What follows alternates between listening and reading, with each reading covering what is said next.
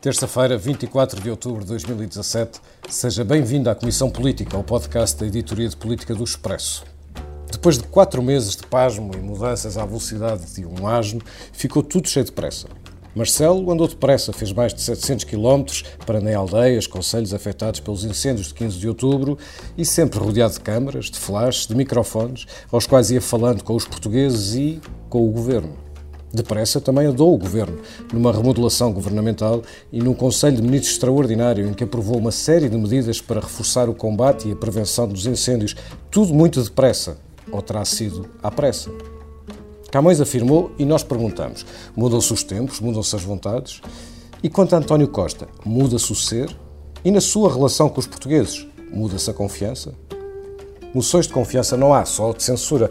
Mas nisto de mudanças, outras há, ou haverá, também no PSD, onde a disputa pela liderança opõe um candidato que pouco tem falado a outro que não quer parar de falar.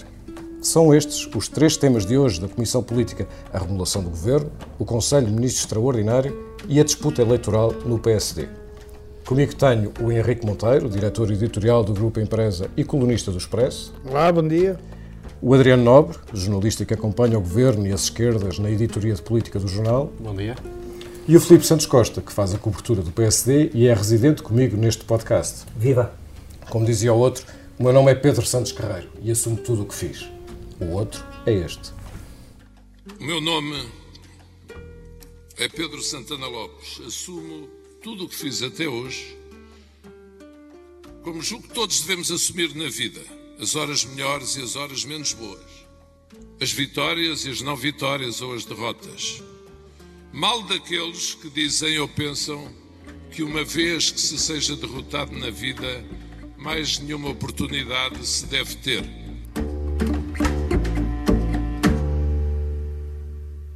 Assim falava Pedro Santana Lopes este fim de semana na apresentação oficial da sua candidatura à liderança do PSD. Filipe, o que é que Santana está a assumir? Bom, antes de mais, ele está a assumir que chega a esta, a esta disputa pela liderança do PSD com muita bagagem e talvez com alguma bagagem que preferisse não trazer. Uh, mas, enfim, as coisas são como são. Uh, Santana Lopes tem a grande vantagem de que toda a gente o conhece uh, e tem a enorme desvantagem de que muitos de nós o conhecemos demasiado bem. E, e, portanto, não há, como não, não, há como, não há como não assumir e não há maneira desta candidatura de Santana Lopes, sendo para sendo uma candidatura para um cargo a exercer no futuro, uh, é um, uma candidatura muito marcada pela história de Pedro Santana Lopes e por aquilo que aconteceu, e aconteceram coisas que são difíceis de esquecer, nomeadamente a passagem de, Santana Lopes pelo governo em, em 2004-2005.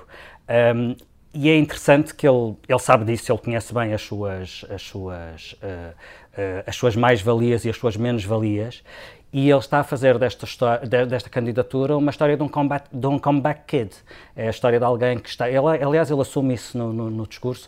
Alguém que, que, esteve lá, que já fez, que teve sucesso umas vezes, que falhou outras, que perdeu muitas candidaturas e que nem por isso fica arrumado. Uh, e porque há, há, aqui uma. Há aqui Como uma... se pedisse uma segunda oportunidade. E quem é que não gosta de alguém que estava arrumado e pede uma segunda oportunidade? Quer dizer, é uma história que o Comeback Kid é sempre uma, uma, uma personagem de quem, no mínimo, por quem no mínimo se tem ternura. Uh, e, e, Pedro Santana Lopes está a puxar por esse lado e também está a puxar por um certo ajuste de contas com a história. Um, porque, repara, não me parece que até agora tínhamos tido exatamente um, uma, uma disputa entre dois candidatos com, um, com um confronto programático ou ideológico. Ainda não houve e tenho dúvidas sequer uh, se haverá. Mas temos, temos uma, uma, uma disputa entre dois tipos, no sentido de tipologia de candidatos. Temos um candidato que é a tipologia Marcelo e um candidato que é a tipologia Cavaco. Temos um candidato que puxa pelos afetos, que puxa pela proximidade, que puxa pela emoção, e um candidato uh, muito racional, mais frio, mais distante. E cada um deles tem que ser capaz de fazer das vantagens dessa tipologia a sua força e das desvantagens da tipologia do outro a sua fraqueza. E vai ser muito este confronto que vamos ter, esta espécie de, de combate entre Marcelo e Cavaco por interposta pessoa. É, é muito isso que nos espera. Henrique, é mesmo só uma diferença de tipologias, como diz o Filipe, ou esta disputa entre o PPD de Santana versus um PSD de Rio? Santana tem uma história muito antiga no, no PSD e eu, como sou da idade dele, exatamente, portanto também dizia ser um comeback kid, mas não vou ser, como sou exatamente da idade dele, conheço a história do Santana desde a faculdade até agora, desde aquilo que era o, o MID, o Movimento de Independente de Direita, ou de Direito, isso nunca se esclareceu bem, eh, até agora, eu penso é que, o, por ele ser da minha idade, ah, eu acho que é, o, o Santana Lopes eh, terminou a puberdade por volta de 50 anos. Quer dizer, tornou-se adulto aí há uns 15 ou 12, ou, ou assim, já depois de ter saído do governo. Ele teve um governo infantil, toda a gente, toda a gente sabe.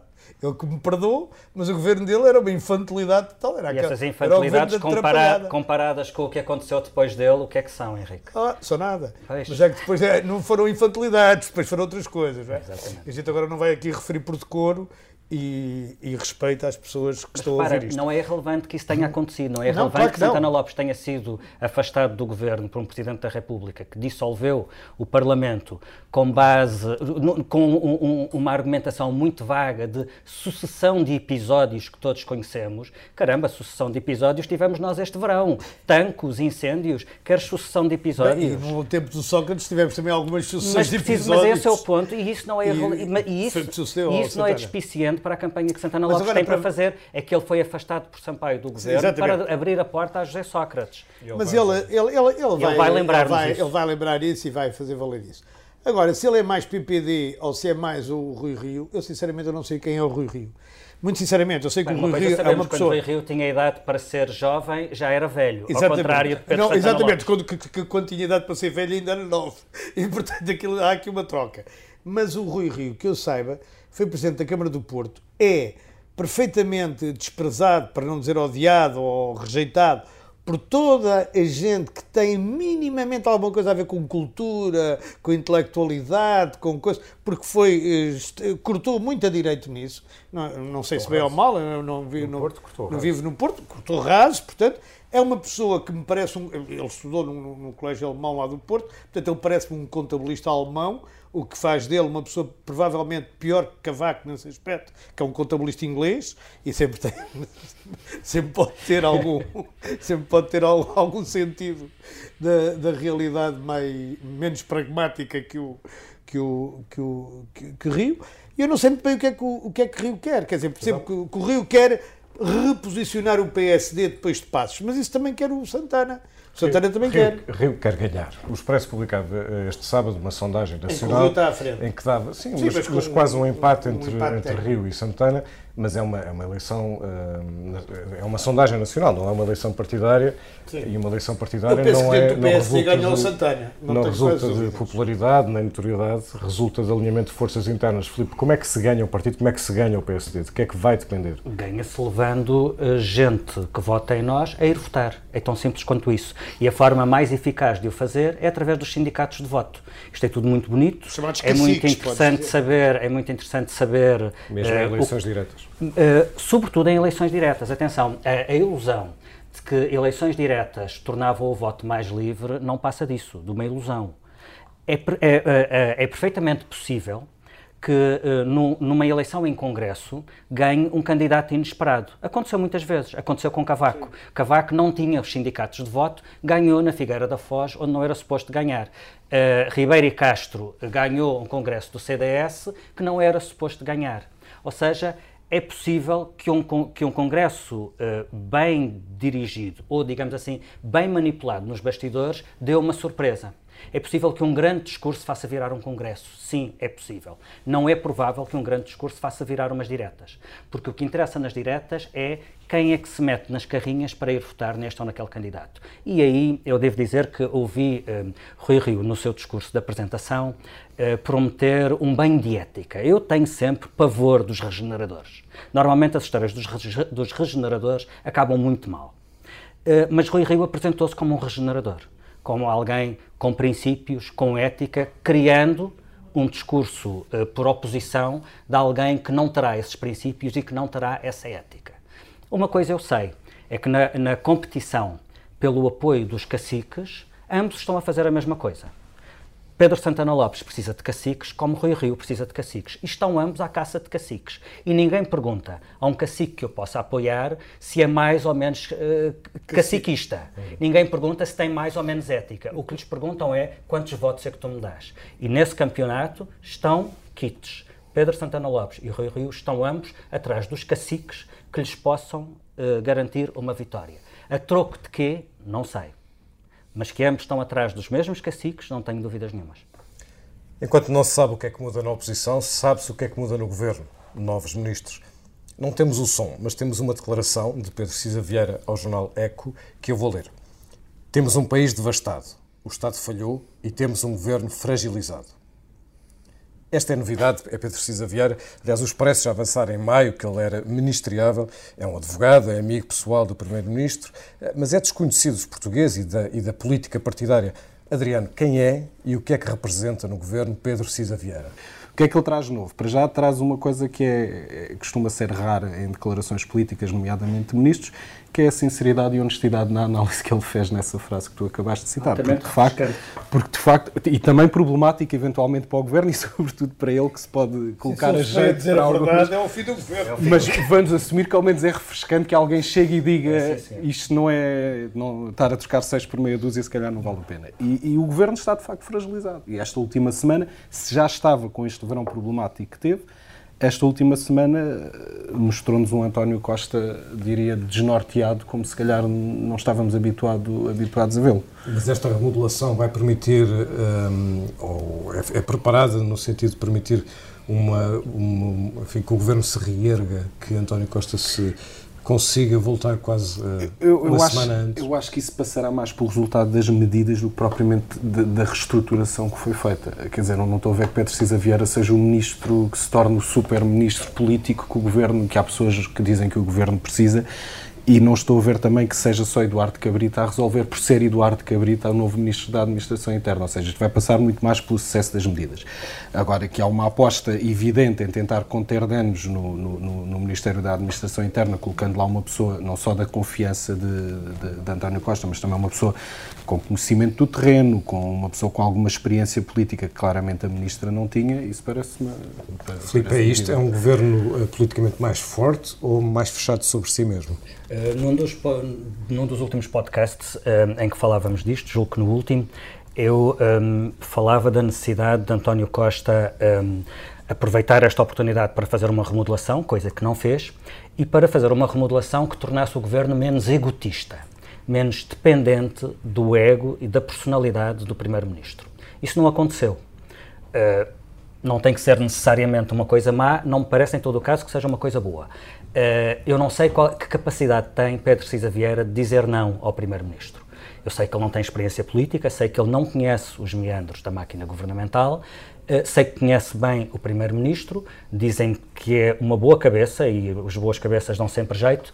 Em todo o caso, uh, não sei qual é a capacidade que ele tem de dizer não ao Primeiro-Ministro. E se há coisa que tem faltado na gestão deste governo, é haver quem encontraria o Primeiro-Ministro porque ele é alguém com muitas certezas, mesmo no erro. E isso tem levado a que o governo tenha persistido em erros, que desvalorize coisas importantes que não devia desvalorizar, uh, toda a gestão do, do, do, dos fogos, a gestão do, ministro, do Ministério da Administração Interna é um bom exemplo disso, e desse ponto de vista, não tendo o governo um número dois, que continua a não ter, podia perfeitamente tê-lo se Augusto Santos Silva não fosse Ministro dos, dos, Negócios Estrangeiros, não tendo o governo número dois e não tendo de facto um núcleo político. Repara, há uma boa razão para, na história dos governos constitucionais, ter existido sempre um número dois e um núcleo político forte. Não é perfeitice, é porque as coisas assim funcionam. Quando o núcleo político é bom, é capaz de corrigir os tiros do, do primeiro-ministro, os erros de percepção da liderança. Quanto mais isolados se tornam os primeiros-ministros, mais erros cometem os governos. Portanto, há uma boa razão para haver número dois, tradicionalmente, e núcleos políticos fortes. António, Guterres, uh, uh, António, Costa continua sem ter, uma, sem ter uma coisa e sem ter outra, terá de demonstrar que a sua opção uh, tem resulta. Braços, tem braços direitos, mas não tem número dois. Adriano. Eu não sei, porque ainda ontem nós tivemos esta, fora deste fórum, tivemos essa discussão, mas o, o, Governo tem assumido sempre desde o início quer por António Costa, quer por, eh, por Augusto Santos Silva, quer por outros, outros responsáveis do, do PS, que essa ideia do número 2 é uma coisa muito de, de analistas, de comentadores. Claro, é uma coisa infantil, governo, não é? A atitude madura é não ter o número 2 nem que, número, que a dinâmica do governo certo. não precisa de funcionar, de, de funcionar uh -huh. com, com a lógica do número 2. E eu acho que isto claramente manteve, aí não tenho dúvidas. Aí o António Costa manteve a estratégia que teve até agora, porque Pedro Cisa Vieira não sei se será o homem para dizer que sim ou que não ao, ao Primeiro-Ministro, mas será eventualmente um homem para ajudar e para assessorar em alguns dossiês. Não estou a ver que seja o ministro que vai servir de contrapeso, contrapeso dentro do, do governo. E, e, para além disto, quer dizer, há uma coisa que é óbvia, é que António Costa não tem capacidade para ir buscar ninguém à sociedade civil. A não ser aos não amigos deles. que isso seja óbvio. Eu tenho eu não muitas dúvidas que ele tenha sequer tentado. Bom, está Acho bem, que é mas, diferente. Quer dizer, mas uh, não tem capacidade ou por não querer, ou por não tentar, ou por, ou por não conseguir, Bom, ou pelo que for. Vieira vem, vem, vem, vem mas vem do núcleo de amigo deles, Sim. não é? Do, do, do, do, núcleo de amigo lá de casa, do, do que vai jantar lá de casa e não sei o quê. Já vem uma série deles. Ao princípio, quando ele fez a, o governo e entrou o Centeno, o Caldeira Cabral, e, enfim, já não me estou a lembrar aqui dos nomes todos, que é o próprio Azeredo Lopes, uh, Van Dunen, uh, Van Dunen, e, por aí fora, quer dizer, parecia ser um governo aberto. E à medida que ele foi obrigado a, a ir buscar pessoas, foi sempre buscar pessoas mais do seu núcleo de amigos e do núcleo de amigos dos seus amigos e, e, e por aí fora. A primeira coisa que este governo remodelado fez foi um Conselho de Ministros extraordinário por causa dos incêndios de 15 de, Estava marcado, de, de, de, de outubro e no final desse Conselho de Ministros ouvimos isto. Cada um de nós vive as emoções eh, no modo próprio. E, e quem é Primeiro-Ministro deve procurar diferenciar as emoções que sentem quando pessoa da forma como as exterioriza no exercício das suas, das suas funções. Admito que ter errado na forma como as contive essas emoções. Gostava muito mais se alguém tivesse dito que eu tinha abusado das minhas emoções. Este foi o perdoa-me do Primeiro-Ministro, que presidiu este Conselho de Ministros extraordinário. Ou Henrique, foi, na verdade, Marcelo Rebelo de Sousa o ausente mais presente deste Conselho de Ministros. Quer dizer, o eh, Marcelo Rebelo de Sousa fez uma coisa extraordinária. Eu penso mesmo que nem o Mário Soares conseguiu nas presenças abertas fazer uma coisa tão extraordinária. Foi calcorrear não sei quantos conselhos em cinco dias. Hoje há um pequeno mapa que sai no público sobre os sítios em que ele andou e aquilo é absolutamente deslumbrante como é que uma pessoa consegue. Eu, eu, eu, pergunto a mim próprio se haverá neste país alguma velhinha que não tenha sido beijada pelo Soares e pelo Marcelo, porque o, o, conjunto dos dois devem ter beijado as velhas todas que há neste país. E, portanto, aquilo é, é, extraordinário. Mas quer dizer, eu estou a dizer isto com um certo tom jocoso ou de brincadeira, mas o país precisava disso. E eu acho que o Marcelo percebeu muito bem que o país precisava disso. Porque um país não. Lá está. Aquela grande frase do, do, do Guterres, que é os portugueses não são números. O Costa, que foi o ministro do Guterres, esqueceu-a completamente. O Costa estava deslumbrado com os números, com a economia, com, com o PIB, com, com, com, a DBRS e a, FITS, com a não sei quantas. Esqueceu-se que, que há pessoas reais que têm dramas reais e que tiveram, perderam tudo ou perderam quase tudo. As pessoas mais reais que entravam na vida dele reais, era o PCP e o Bloco, quando iam reivindicar a Catarina coisas. Martins e o Jorge é, Sousa a dizer que era preciso mais 10, mais 10 euros para os reformados ou mais 3.500 professores. Ora, quer dizer, eu próprio escrevi isto, quer dizer, tudo isso desmorona perante uma tragédia em que morrem mais de 100 pessoas, embora em dois incêndios diferentes. Mas Marcelo foi e... longe demais no exercício das suas funções. Quer dizer, eu não sou constitucionalista para dizer se foi ou se não foi, mas cito um constitucionalista, eh, digamos, insuspeito, que é Vital Moreira, que acha que ele não foi. E Vital Moreira várias vezes acha que ele foi. No passado, quando ninguém dizia que ele tinha ido. Uhum. Várias vezes disse que ele ultrapassou as suas competências. Eh, a questão constitucional, sendo bastante interessante, sobretudo para constitucionalistas, é menos importante do que a questão política. E, e a, questão, questão política, emocional até. Pois. E a questão política aqui é esta: não há vazios de poder. E quando o Primeiro-Ministro falhou na, sua, na ação que tinha que ter tido, esse vazio foi ocupado pelo Presidente da República. Eh, eu lia no outro dia um texto em que se dizia que um Primeiro-Ministro fraco faz um Presidente forte. E é isto.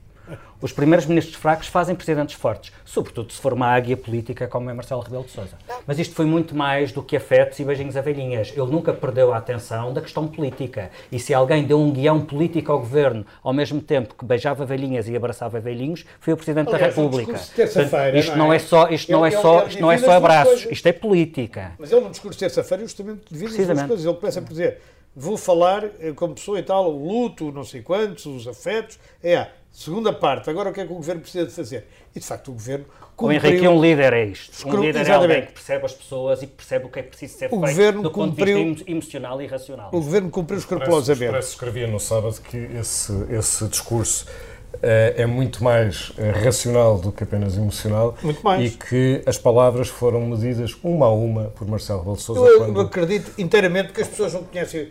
Eu, eu acho que a maior parte das pessoas pensam que o Marcelo é uma espécie de espontaneísta, que faz assim as coisas espontaneamente. O Marcelo é uma pessoa altamente programada. Para bem o Marcelo mal. é genuíno, mas É não genuíno. é espontâneo. Ou seja, É é. aquela afetividade é genuína, É genuína. mas tudo aquilo é pensado ó, ó, politicamente. Filipe, Filipe, ninguém consegue ter aquela afetividade sem ser genuína. Aquilo é tanta. E, deixa- e- e há, e há outra questão, nós falamos lados, sempre cara. do ponto de vista unidirecional, ou seja, do presidente que vai ter com as pessoas e que fala com as pessoas. as pessoas vão ter com Políticos a ir ter com as pessoas e a falar e a dizer coisas, há muitos. Políticos a quem aconteça o, o sentido inverso, ou seja, as pessoas vão ter com ele, ó Senhor Presidente, ah, eu ouvi uma pessoa a dizer, ah, está, eu, eu gosto muito de estar aqui com o Presidente da República, que eu conheço muito bem. As pessoas sentem que o conhecem e percebem que ele os está a ouvir. Isto não é, uni, isto não é unidirecional, isto é é? bidirecional e é- é- há aqui uma, uma- um reconhecimento mútuo do papel de cada um e daquilo que o Presidente da República está a Quando fazer. se olha, quando se olha para, para as eh, medidas que foram aprovadas naquele sábado em, em, Cata- em Catadupa, Filipe, tu tens acompanhado há muitas alterações, eh, quer nas estruturas, quer nas estratégias de prevenção e combate. Estas propostas que foram apresentadas eh, são aquilo que mais tem sido dito é são boas, mas insuficientes. É isto? Uh, há muita coisa por perceber, ou porque ficou mal explicada, ou porque o Governo lançou ideias que aparentemente ainda não sabe como é que se vão concretizar. Eu separaria as questões imediatas das questões estruturais. No imediato há duas medidas muito importantes. A primeira é o pagamento de indemnizações às famílias das vítimas e a segunda é a entrada no capital do Ciresp. Sobre o pagamento das indemnizações, é evidente, pagamento de indemnizações sem a necessidade de processos judiciais. Era evidente hoje, como era evidente há quatro meses, que as pessoas que passaram por tudo aquilo que passaram não deviam ser obrigadas, em cima de tudo isso, a passar por um calvário judicial. É lamentável que o Governo tenha, tenha demorado tanto tempo a perceber isto e que tenha inclusivamente chumbado uma proposta neste sentido feita no Parlamento. Foi pelo PSD, podia ter sido por outro partido qualquer. Uma proposta que foi apresentada neste sentido no Parlamento e que o PS chumbou e agora, agora o, o Governo apoia. Sobre a entrada no capital do Cires, bom, é uma boa notícia e uma má notícia.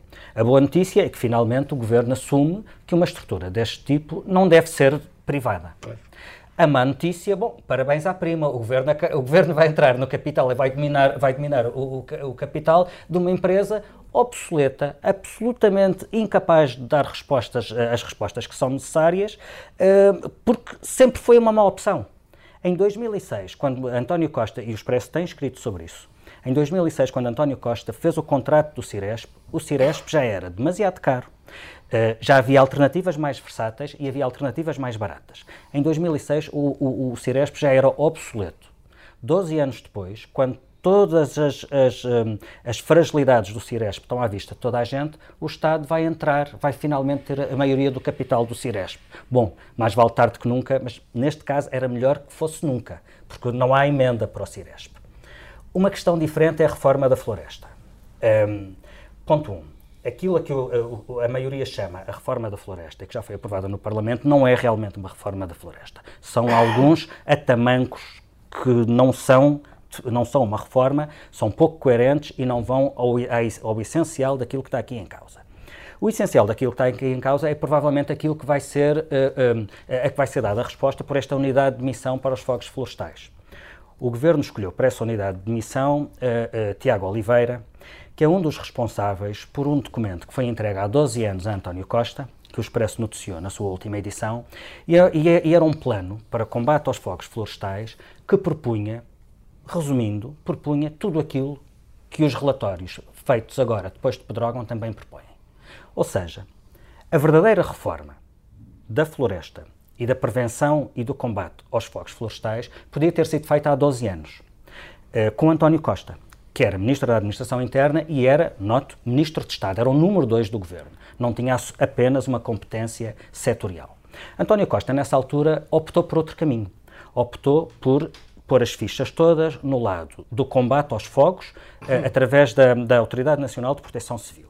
Isso já se percebeu, ruiu, falhou, ficou bem à vista este ano. Que António Costa vá buscar para esta unidade de missão alguém que era o número 2 desse relatório feito há 12 anos pela, pelo, pelo Instituto Superior de Agronomia é um reconhecimento de que fez a opção errada há 12 anos. Repara, o, o Tiago Oliveira que eu não conheço pessoalmente, mas eu tenho passado os últimos dias a falar com muita gente que o conhece e que trabalhou com ele neste relatório que, que eu noticiei, tem um currículo absolutamente impressionante. Ele foi sapador, foi coordenador de combate aéreo, foi coordenador regional e coordenador nacional da defesa da floresta contra incêndios, é licenciado e é doutorado em engenharia florestal. Mas é também o responsável da área de inovação e desenvolvimento da Navigator, o lobby do eucalipto. Bom, o Bloco de Esquerda, já se percebeu, está a, a, a, puxar cabelos, a arrancar cabelos, porque, oh meu Deus, o lobby do eucalipto a, a dirigir a unidade de missão que vai dizer como é que isto se deve fazer, qual, qual, que reforma se deve fazer para não cairmos outra vez nos erros que ao longo destes anos todos caímos. Porque para o Bloco de Esquerda o mundo é preto e branco e o mal da história dos fogos são os eucaliptos. E não é possível perceber que alguém que entende tanto de floresta é alguém que trabalha para uma indústria que tem dado muito boa conta do recado na prevenção, no ordenamento florestal e no combate a incêndios, nomeadamente com as melhores equipas de sapadores que existem neste país. Agora, o que vale a pena é olhar para o que é que esta pessoa defende esta pessoa defende um comando único que junte prevenção e ordenamento lembrar, florestal deixa e combate. lembrar que nós em julho entrevistámos no Expresso Tiago Oliveira e na altura ele dizia um, precisamente, o tripa, e estou a citar, o tripartido não funciona, é um sistema de passa-culpas, assim não vamos lá. Bom, um dos peritos, dos, o Governo tem dito que vai seguir o relatório da Comissão Técnica Independente. Bom, um dos peritos da, do relatório da Comissão Técnica Independente já veio lamentar que isto que o governo está a propor, e, e eu repito, não, ainda não se percebeu bem o que é que isto é, isto que o governo está a propor mantém os três pilares. Mantém três ministérios, mantém três organismos: Administração Interna, Agricultura e Florestas e Defesa. E repara, se o governo quer realmente seguir aquilo que defendem os peritos, aquilo que eles defendem é uma estrutura única, transversal, com poderes verticais na, no ordenamento da floresta, na prevenção, no combate e depois no rescaldo e na reabilitação dos, do, do, das áreas ardidas. Isto implica muito conhecimento e implica saber de muita coisa. E implica que haja, uma, repito, uma estrutura única. O que é que nós já sabemos antes dessa estrutura única ter, ter entrado em ação? Que o Governo quer entregar à Força Aérea a gestão dos meios aéreos. Bom, alguém que quer unificar não divide. E o Governo acabou de decidir qualquer coisa que nem a Força Aérea percebe, porque a Força Aérea não tem conhecimento, não tem vocação para ser uma empresa gestora de meios e não tem hum, pessoal para isso. Isto é, a primeira medida concreta que conhecemos do novo modelo contraria aquilo que o novo modelo deve ser. Ou bem que é unificado, ou bem que é separado. Ou bem que põe o enfoque na floresta, ou bem que faz outra coisa qualquer. Agora, isto ainda não se percebe. E oxalá a pressão do Bloco de Esquerda, é a reação virulenta do Bloco de Esquerda à pessoa escolhida para coordenar esta unidade de missão, não a quem o Primeiro-Ministro. E era bom, por outro lado, que esta unidade, que, que, que a futura agência que exista, não fique na dependência de um ministro. Fique na dependência do Primeiro-Ministro, porque isto é demasiado transversal para capelas, é demasiado transversal para ficar na administração interna ou só na agricultura ou onde quer que seja. Deve ser uma competência do Primeiro-Ministro, porque esta é a reforma estrutural mais importante que este governo poderá fazer e das mais importantes a que este país terá assistido em muito tempo. Toda a floresta gerida pela, tanto pela Navigator como pela Selby tem sido imune aos fogos. E os fogos têm existido nos territórios que eles gerem para, para dar, digamos, para, para, para transformar em pasta de papel, os fogos que eles têm tido são importados de fora para dentro. Não são gerados dentro. E o, o, o que eu acho extraordinário é que o Bloco de Esquerda e outras pessoas todas que falam tanto do eucalipto, em vez de aprenderem como é que se faz uma coisa destas, isto depois, independentemente do eucalipto, eh, precisar de muita água e tal, e de serem outras coisas ambientais que, que, se podem discutir, mas em vez de tentarem aprender com, com a Navigator e com a Selby como é que não se têm incêndios florestais, combatem a Selby e a Navigator e os seus técnicos de combate ao, ao fogo porque eles são de um lobby terrível que seriam os pelos São coisas que não lhes saem da cabeça e nós também temos coisas que não nos, não nos saem da cabeça. Que não me sai da cabeça, suponho que não, não sai ou não deve sair da cabeça de ninguém, é um acórdão do Tribunal da Relação do Porto, que foi divulgado no fim de semana pelo Jornal de Notícias, que manteve penas suspensas a dois homens que haviam sido condenados pelo Tribunal de Felgueiras num caso de violência doméstica e perseguição a uma mulher. O acórdão tem 20 páginas e diz coisas como estas. O adultério da mulher é um gravíssimo atentado à honra e dignidade do homem. Ou como esta. Sociedades existem em que a mulher adúltera é alvo de lapidação até à morte. Ou como esta. Na Bíblia podemos ler que a mulher adúltera deve ser punida com a morte. Há casos em que as notícias exageram os conteúdos dos documentos que estão a noticiar, mas neste caso é ao contrário. O acórdão é muito mais escabroso do que qualquer notícia consiga descrever, em que a violência doméstica é desculpada com relações extraconjugais, sendo que, aliás, não é a primeira vez que o desembargador Neto de Moura se socorre da Bíblia, que cita mal e sobre a qual, como o Henrique Monteiro, aliás, escreveu no Expresso Diário, é ignorante. Isto não tem nada a ver com ser politicamente correto, nem sequer com ser machista, preconceituoso. Trata-se da lei, trata-se da Constituição. Eu não entendo como é que um homem assim pode ser juiz, nem ele, nem Maria Luísa Arantes, juíza que também assim não acordam. Mas se pode, então processem por desrespeito a quem desrespeita a lei, as mulheres, a sociedade, a dignidade humana. Não vale a pena lapidá-lo, mas vale a pena afastá-lo antes que ele dilapide o respeito que a instituição representa. Oh Pedro, sabes o que te digo? Era uma moca de pregos.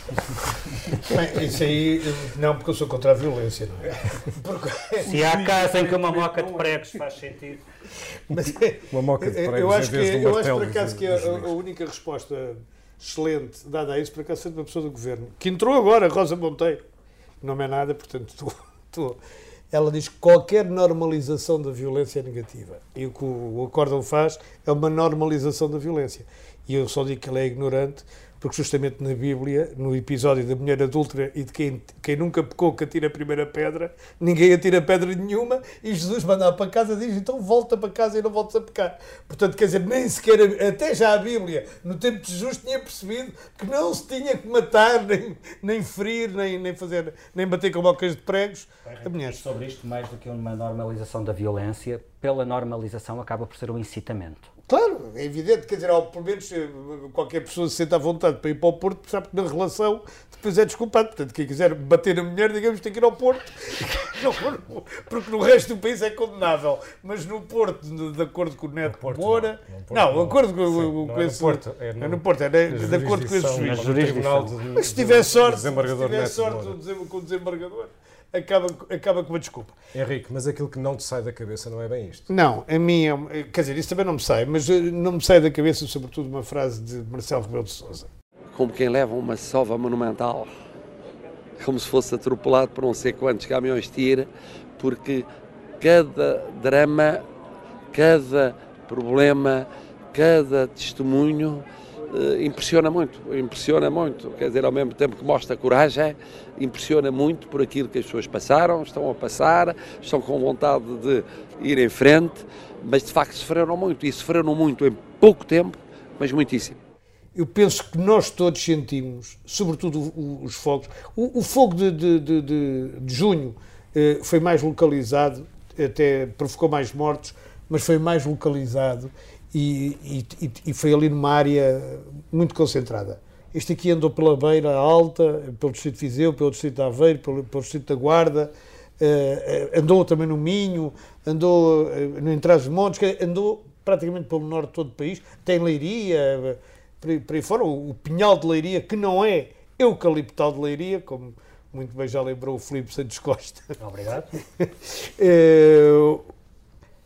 E, portanto, o que aconteceu foi que, para aí, não exagero se disser, mais de metade dos portugueses, alguma coisa que era deles, ou que lhes dizia respeito por amizade, por, por, por saudade, por, por, por relação, por, por, por paisagem, por cheiros, por isto tudo, alguma coisa deles lhe ardeu na vida.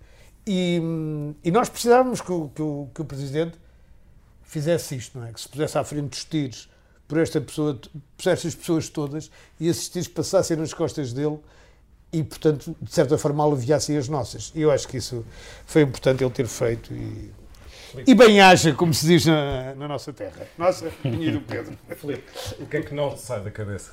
Olha, não me sai da cabeça uma, uma notícia que tem a ver com a minha terra, nem de propósito. O, o Cristiano Ronaldo foi eleito pela quinta vez o melhor jogador de futebol do mundo. O que é que isso tem a ver com a tua terra? É porque ele uh, nasceu na minha terra, ele é, é da Madeira como eu, e ele tinha tudo para dar errado. E ele teve a capacidade de contrariar essa fatalidade com trabalho e chegar onde chegou. Repara, uh, Portugal não tem assim tanta gente que seja o melhor do mundo, no que quer que seja, e, sobretudo, numa área tão competitiva e tão escrutinada como é o futebol. Um, e eu acho que o, o, Cristiano Ronaldo tem uma ética de trabalho como poucos líderes em Portugal têm, e eu considero um líder. Ele tem imenso talento, mas tem imenso trabalho e muita capacidade de superação pessoal. E eu, e eu reparei uh, que há quem já olhe para isto como se, ok, é a quinta vez, já mostra algum enfado. Uhum. E o meu ponto é este: é que eu não me canso de festejar alguém que nasceu numa terra que eu conheço bem e que, como digo, tinha tudo para dar errado e deu certo trabalhou para isso. E que foi para a escola de um clube que eu também conheço bem e onde se vê os óbvios. Se há caso em que o teu clube não me faz impressão nenhuma, é o Cristiano Ronaldo. Adriano, tu és do mesmo clube, mas aquilo que não te sai da cabeça não é bem isso. Não. E pegando nas palavras do Filipe sobre outro assunto, aqui temos um caso em que tinha tudo para correr mal e correu ainda pior do que podia correr. que é de facto termos uma. Estava a ver que não nos hoje neste. Termos um, um regulador que não regula, não regula ou regula mal, pronto, que é, que é a decisão, a não decisão da ERC sobre o negócio não TVI Altice. E aí é preciso pôr as coisas também. Uh, não esquecer uma coisa: é que isto chegou a este ponto do regulador não tomar uma decisão no negócio mais importante do setor que regula nos últimos largos anos, que é a compra da TVI pela, pela Altice, da mídia capital pela Altice. Isto acontece também, também ou sobretudo, por culpa do PSD e do PS, que estão há um ano, passaram um ano para chegar a um acordo para substituir um Conselho Regulador da ERC. Um ano. Entretanto, acontece esta operação. Dos cinco membros do Conselho Regulador da ERC sobram três, porque há outros dois que decidem ir à sua vida que não estão para esperar mais. Estes três têm que ter uma posição unânime, porque já só há três para haver a maioria de três que está prevista na lei.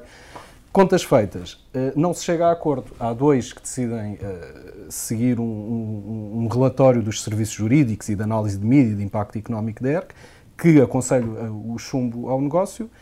Mas depois há uma pessoa, que é o presidente da ERC, que é Carlos Magno, que não se percebe bem porque uh, decide não seguir esse relatório da ERC e emite uma declaração de voto uh, a justificar a sua operação, com a sua decisão com uma série de coisas que são um bocado injustificáveis, nomeadamente cita uh, abundantemente uma carta de conforto que lhe foi enviada pelo presidente do Conselho Superior Audiovisual francês, em que lhe diz coisas sobre para atestar da idoneidade de Patrick Drahi, que é o patrão da Altice, que diz coisas contundentes e importantes como nos relations personnelles se sont constamment développées dans un climat de respect mutuel rythmé par des encontres qui se sont déroulés régulièrement. Isto não diz absolutamente nada. Não diz absolutamente nada. Mas o presidente Carlos Magno decide citar pelo menos dois, em dois parágrafos uma carta de conforto que lhe foi endereçada para justificar uma decisão que vai. A gente reúne-se e tal e fala e ele de facto é simpático. Parece Nunca ser me boa bateu gente. com a moca de prego. Parece ser boa gente. E entretanto temos, Parece um homem a temos um relatório que levou semanas a fazer por peritos da ERC que foram contratados para isto a dizer isto não é uma boa decisão, isto não é um bom negócio para o setor dos mídias em Portugal. Carlos Magno decide impedir essa decisão. A ERC, que é suposto ter um parecer que era vinculativo sobre isto, se fo- se fosse negativo, não o consegue ter.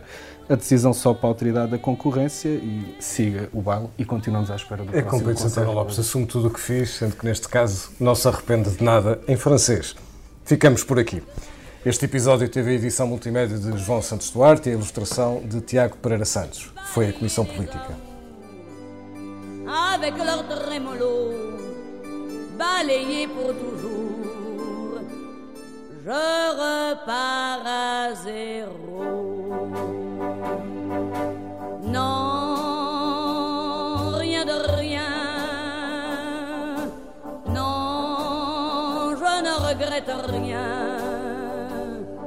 la bella